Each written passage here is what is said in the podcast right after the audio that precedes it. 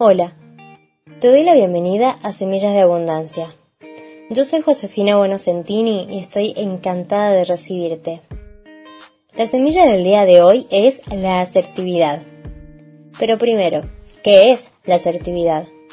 La asertividad es una habilidad social.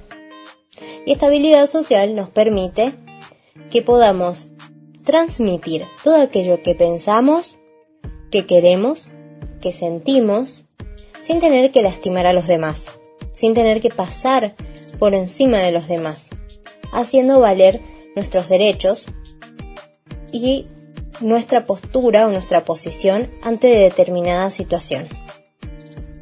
Sabiendo ahora sí qué es la asertividad, te voy a comentar que existen otras dos formas de comunicación. Y nos encontramos con la forma pasiva. Por lo general, son estas personas que hablan siempre con voz bajita, apenas se las escucha y que nunca quieren mirarte a los ojos. Son muy inseguras y no saben cómo decir o cómo expresar todo aquello que necesitan o que quieren. Y piensan que solo la opinión de los demás es la que vale. Necesitan ser queridas y se sienten siempre pero siempre incomprendidas. Por lo general temen emprender o temen empezar cosas porque necesitan la aprobación de los demás para poder hacerlo. Siempre sienten que son manipulados por los otros. Estas personas, por lo general, sienten culpa, tienen una autoestima bajísima y sienten ansiedad, frustración, impotencia. ¿Qué pasa si una persona me pide a mí que lo acerque a su casa. Pero yo ese día tenía una reunión muy importante y no podía llegar tarde, por nada del mundo.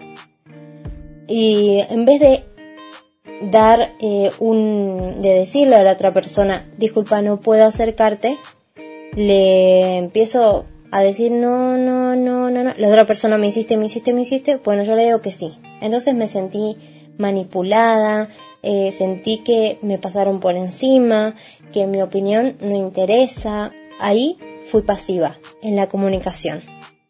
Después está la, la persona que es agresiva, que por lo general son estas personas que no hablan, gritan, que son tajantes. Esto se hace así y de ninguna otra manera, que interrumpen, eh, están todos conversando y esta persona siempre tiene que venir y decir su opinión más fuerte que los demás y esa es la única que vale, porque ellos piensan eso, que su opinión es la que, no, no es ni la que más valor tiene, es la única que vale.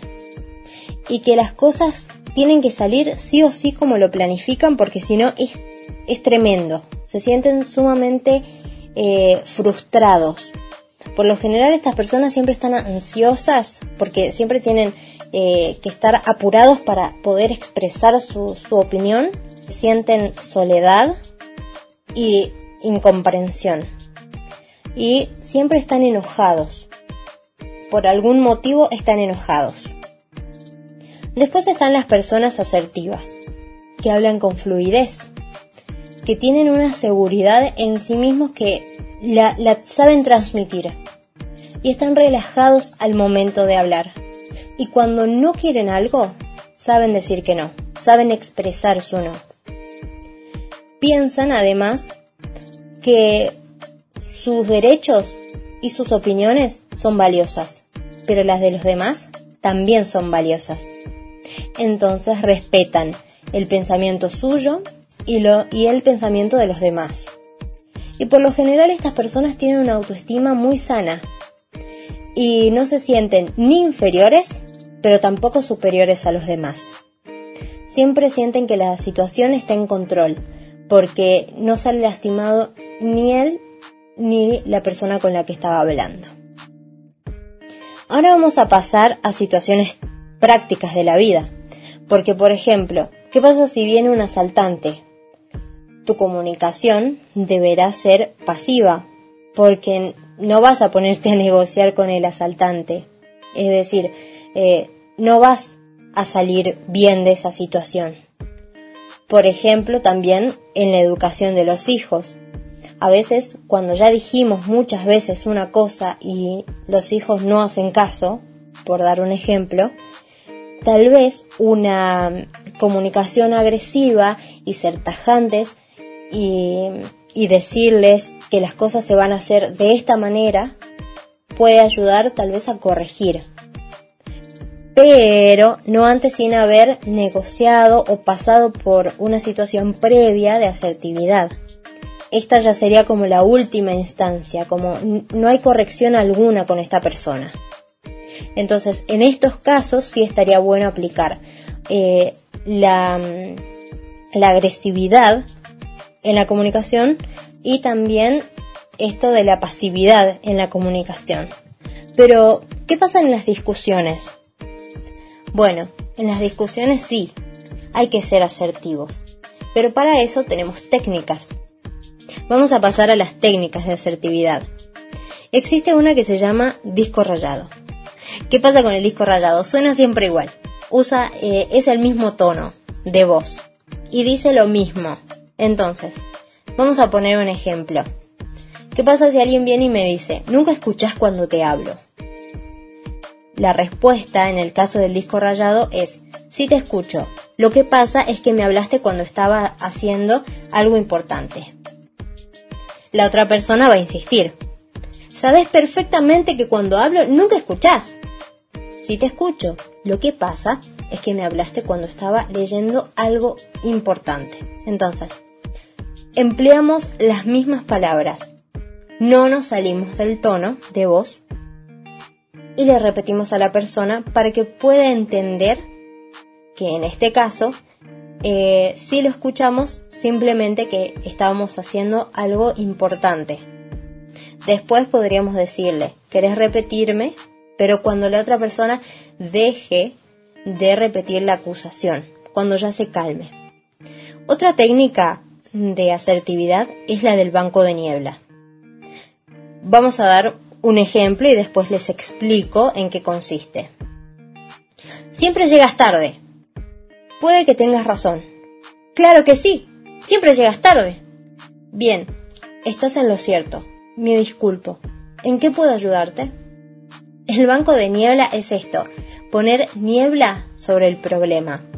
Hacer que la persona sienta que tiene razón, nos disculpamos, pero pasamos rápido a otra situación. ¿En qué puedo ayudarte?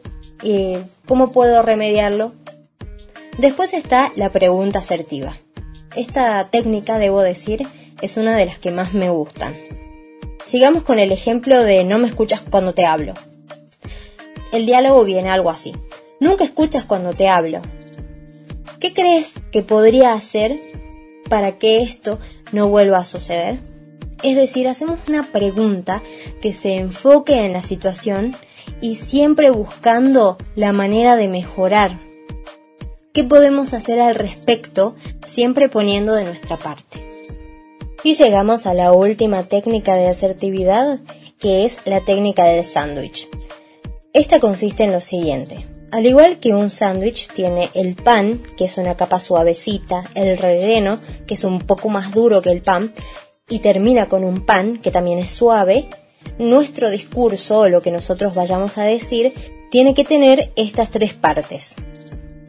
Por ejemplo, ¿qué pasa si alguien me invita a ver una película que a mí no me gusta? Pero de verdad, eh, por ejemplo, no sé, no soy fan de las películas que tienen sangre y me va a hacer mal ir a ver una película así, entonces pasamos a decir lo siguiente. Te agradezco la invitación. Realmente me encanta ir al cine con vos. Pan. Ahora viene la parte del relleno. Pero este tipo de películas a mí no me gustan realmente. Me hacen sentir muy mal. Y ahora viene de nuevo un pan. Pero podrías considerar ir con tu amiga tan tan tan tan. Ahí tenemos la técnica completa hemos sido directos, no aceptamos algo que no queríamos hacer, pero quedamos en buenos términos con la otra persona. Ahora, ¿qué pasa cuando estamos peleando con alguien? Bueno, podríamos decir lo siguiente. Empezamos con el pan. Realmente te quiero un montón. Esta parte es suavecita. Vamos con la parte dura. Pero que me levantes la voz me hace sentir sumamente mal. No quiero que me grites. Y volvemos a la parte suave.